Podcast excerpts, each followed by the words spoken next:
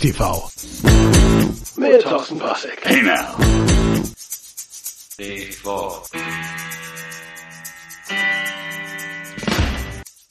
Ich habe einen Typ im Rollstuhl gesehen, der hatte die verschärftesten Wanderstiefel an, die ich seit langem gesehen habe. Das waren diese High-End, High-Tech Wanderstiefel.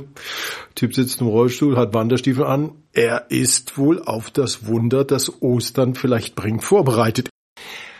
Wie ich Folgendes sehen soll, weiß ich nicht so genau. Mir hat einer ein Video geklaut und zwar von meinem Kanal hat er das runtergenommen und hat es auf seinen hochgeladen.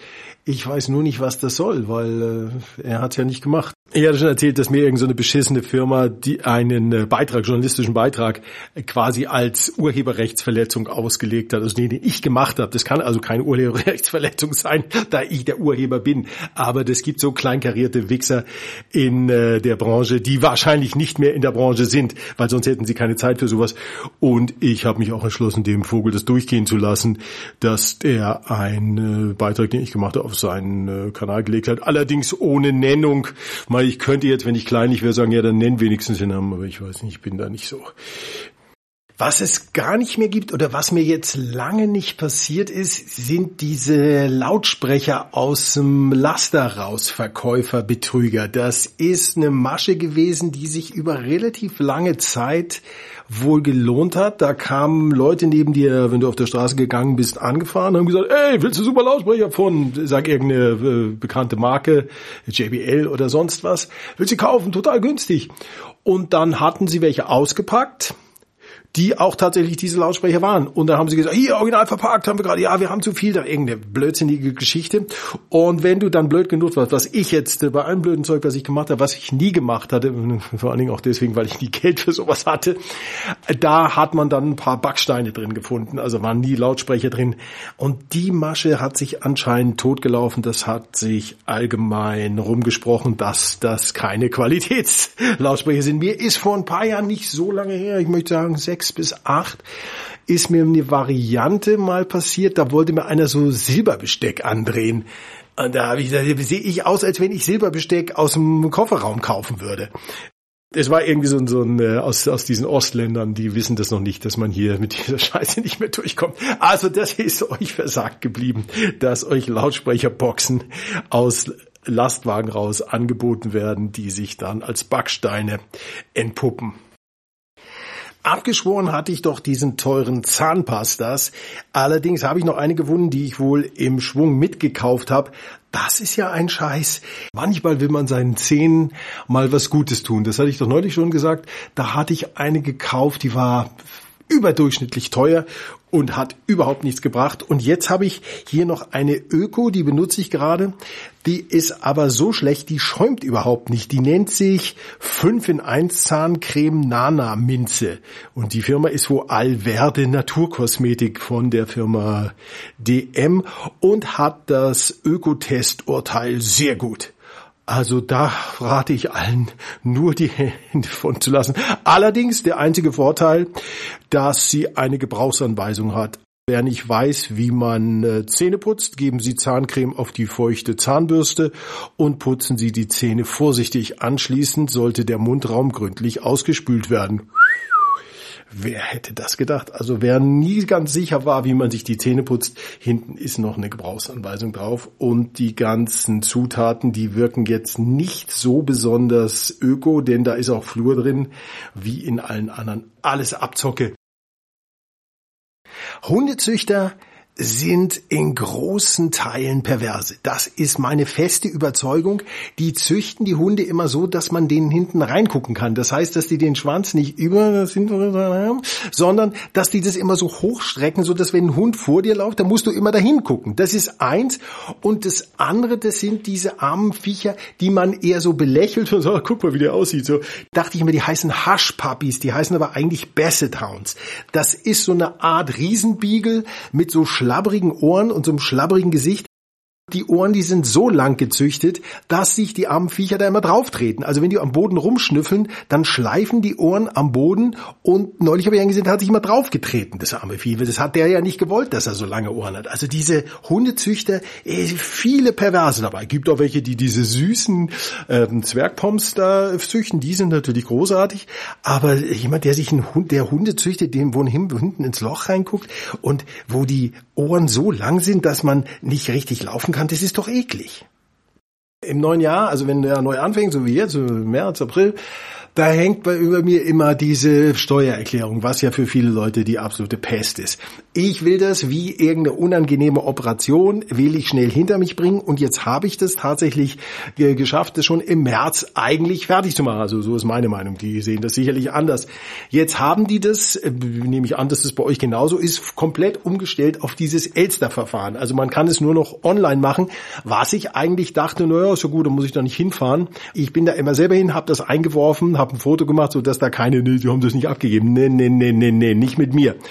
Jetzt kriegt man eine Bestätigung, wenn man das losschickt. Nur das Problem ist folgendes, die sind langsam, weil sie ja keine Konkurrenz haben, weil wo willst du denn sonst hingehen, außer zum Finanzamt? Die haben also diese 0815 Formulare, die haben die nicht fertig im März. Weil alles, was sie machen müssen, ist, das Ja zu verändern. Und ich sage, das Ja, was da oben drin steht, du musst jedes Formular neu ausfüllen. Jetzt bei der Online-Abgabe sollte es wohl besser sein, da kann man das eingeben, aber so richtig funktioniert hat das bei mir nicht. Also ich musste das öfter nochmal eingeben. Also Name, Steuernummer, Steueridentifikationsnummer. Weiß jemand, warum man zwei Nummern braucht? Ja, keine Ahnung. Jedenfalls war also ein EUR, die Einnahmeüberschussrechnung, die war nun noch nicht fertig. Nur ist das Formular genau dasselbe, was es die letzten weiß nicht, fünf oder zehn Jahre war. Das heißt, warum macht man nicht einfach neutrale Formulare und lässt den Steuerpflichtigen dasselbe eintragen? Aber das ist wohl eher auf die IT-Fuzis zurückzuführen, die es ja nun überhaupt nicht drauf haben. Deutsche Medien und IT-Fuzis, das sind wie dumme alte blinde Hunde mit dem Hüftleiden, die irgendwie rumlegen. Du erwartest nichts von denen und du bist schon froh, wenn sie nicht auf den Teppich kacken. Aber die haben es wieder nicht hingekriegt. Ich weiß nicht, die wievielte Revision von diesem Elster-Verfahren das jetzt ist. Es hat nie richtig funktioniert.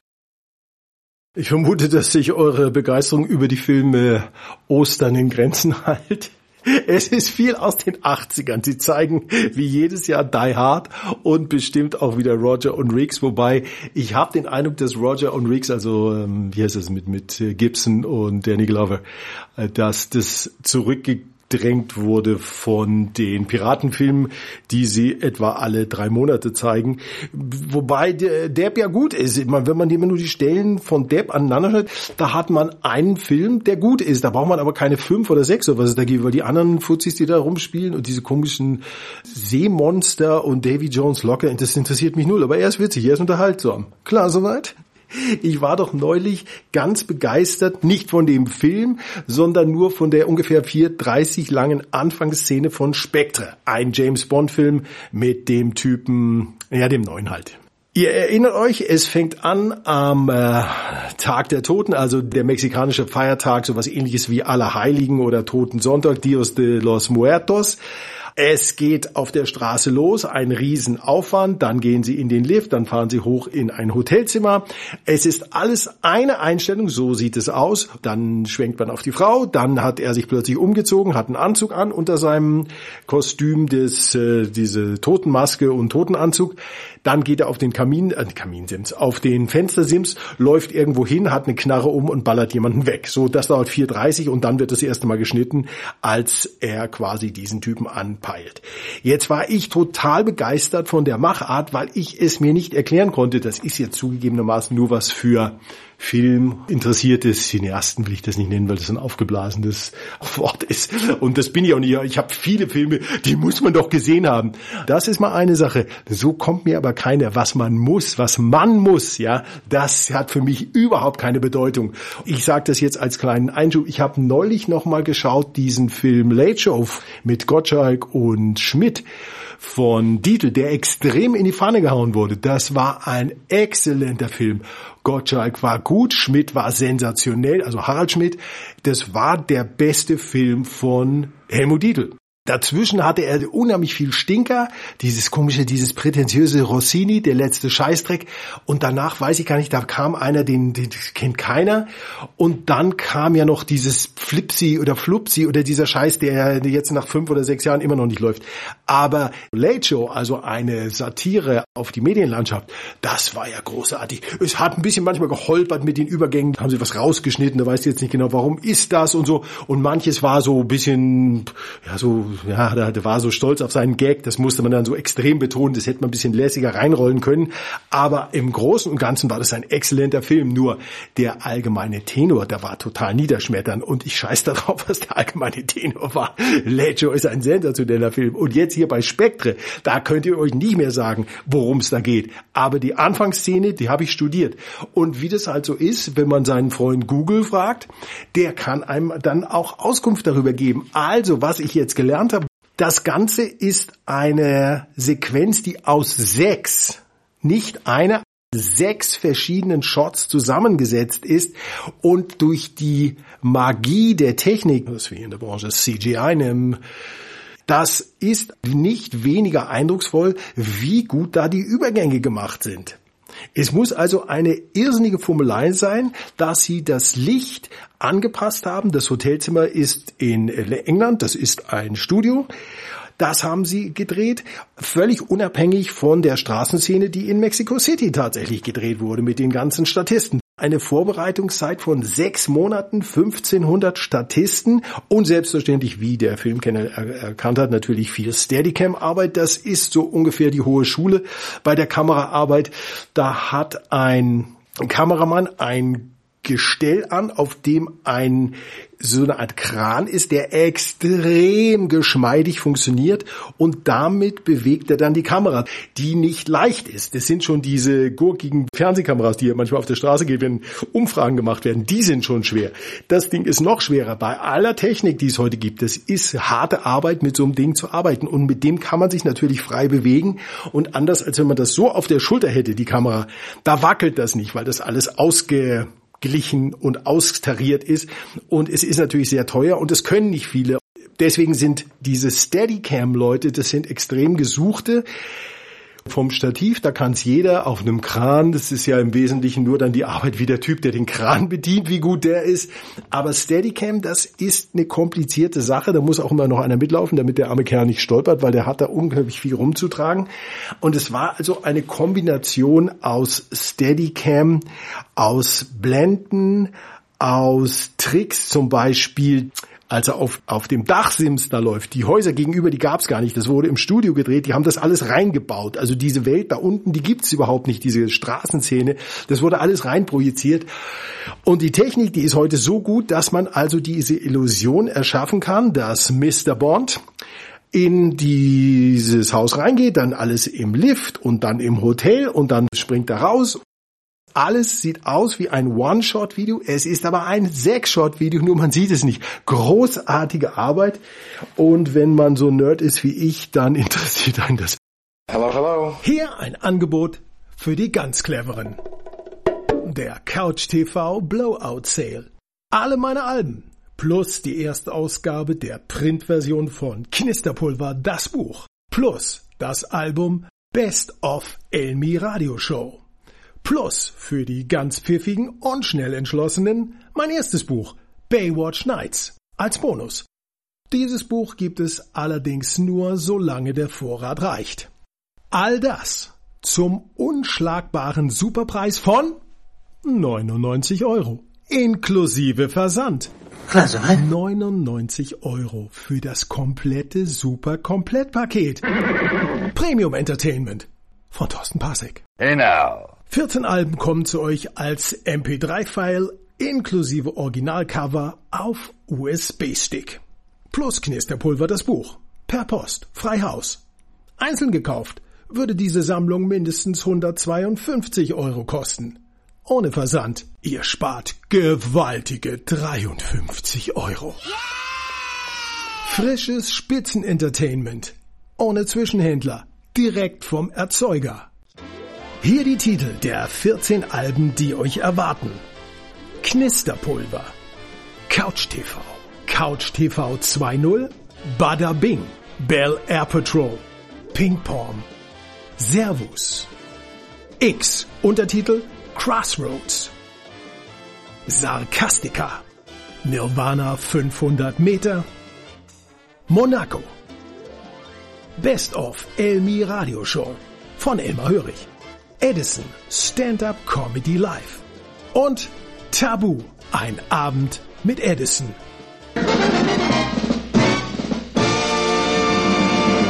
Regulär kosten diese Alben alleine schon über 140 Euro. Ihr kriegt aber noch das Original Knisterpulver Printbuch dazu. Einzelpreis 12 Euro. Und zwar die erste Ausgabe, die mit dem ursprünglichen, dem falschen Verlagsaufdruck. Äh, lange Geschichte. Für euch, die Cleveren, hier im Couch TV Blowout Sale jetzt für nur 99 Euro frei Haus. 14 Alben plus Knisterpulver das Buch plus, wenn ihr schnell seid, mein erstes Buch Baywatch Nights. Bezahlung per PayPal oder Überweisung. Details auf der Couch TV Seite. Bearbeitungszeit kann bis zu sieben Werktage betragen. Digitale Inhalte und Bücher sind vom Umtausch ausgeschlossen. Das Angebot ist zeitlich begrenzt. Es endet, wenn es nicht mehr auf folgender Seite aufgeführt wird. couch-tv.de bzw. Weiterleitung auf couchtvblog.wordpress.com. Es wurde doch verkündet, dass vor nicht langer Zeit eins dieser selbstfahrenden Autos das war unter der Firma Uber, die ja dieses alternative Taxiunternehmen gegründet hat, gelaufen, dass das eine Radfahrerin umgefahren hätte und dass deswegen das ganze technische System Mist ist und dass man das alles stoppen muss, das haben die reaktionären Medien so berichtet.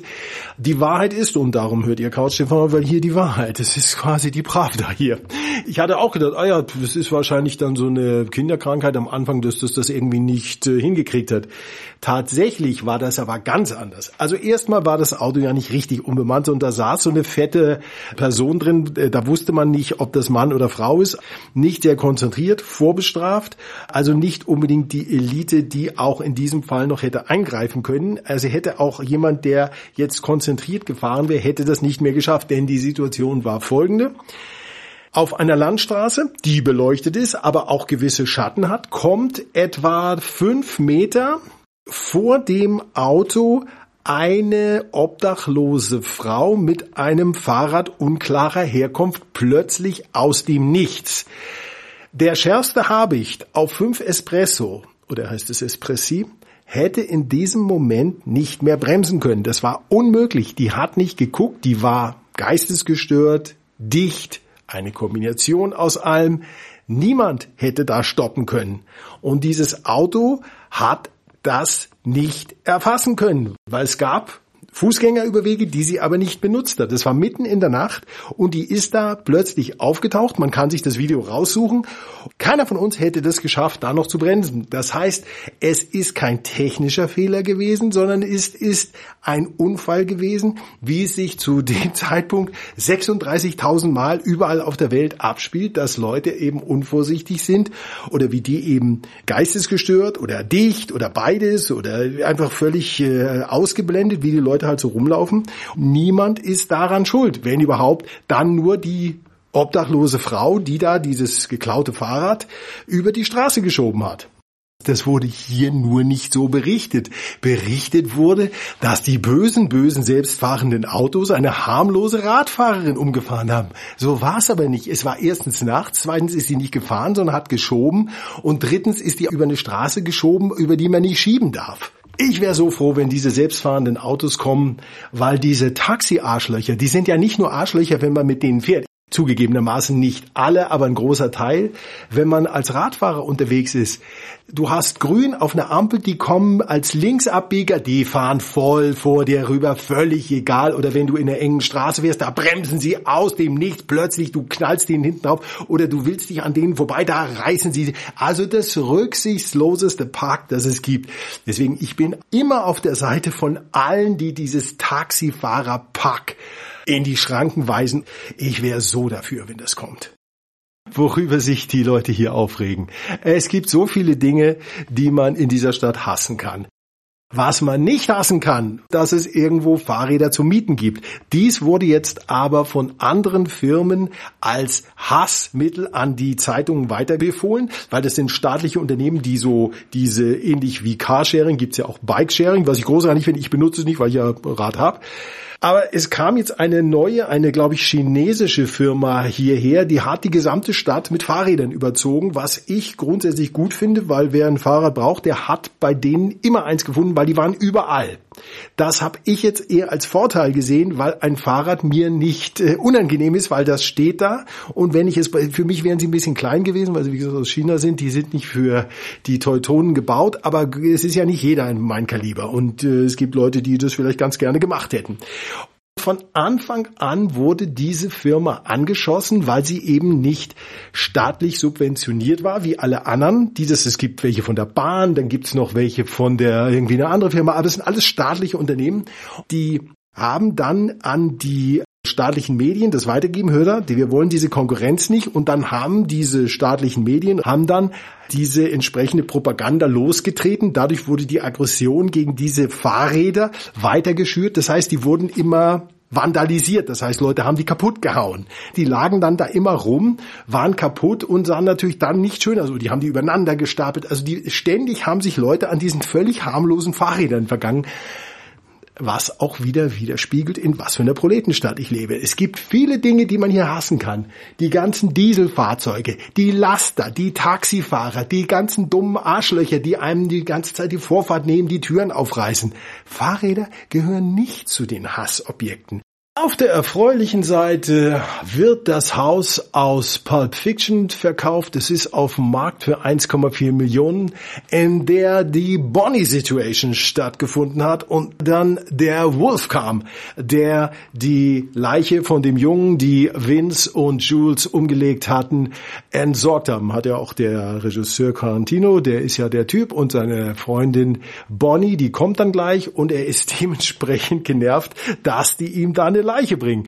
Dieses Haus in Studio City, das wird nun für 1,4 Millionen verkauft. Ihr habt das Haus gesehen, kein besonderes Haus, möglicherweise ein Teardown. So sind die Preise in Los Angeles. 1,4 Millionen für ein Haus, was wahrscheinlich abgerissen wird. Aber es ist immerhin der Drehort der Bonnie Situation. You sending the wolf? Don't you feel better, motherfucker? Shit, Negro. That's all you had to say. But you know the funniest thing about Europe is? What? It's the little differences. I mean, they got the same shit over there that they got here, but it's just, just there. It's a little different. Example. All right, well, you can walk into a movie theater in Amsterdam and buy a beer. And I don't mean just like a no paper cup. I'm talking about a glass of beer. And in Paris, you can buy a beer in McDonald's. And you know what they call a, a quarter pounder with cheese uh, in Paris? They don't call it a quarter pounder with cheese? Oh, man, they got the metric system. They wouldn't know what the fuck a quarter pounder is. Then what do they call it? They call it uh, Royale with cheese. Royale with cheese. That's right. What do they call a Big Mac? Well, Big Mac's a Big Mac, but they call it Le Big Mac. Le Big Mac. Premium Entertainment für zu Hause und unterwegs. Ja. Alle Titel gibt es unter knisterpulver.de slash Alben. Was? Was? Knisterpulver.de Rubrik Alben. Hey now.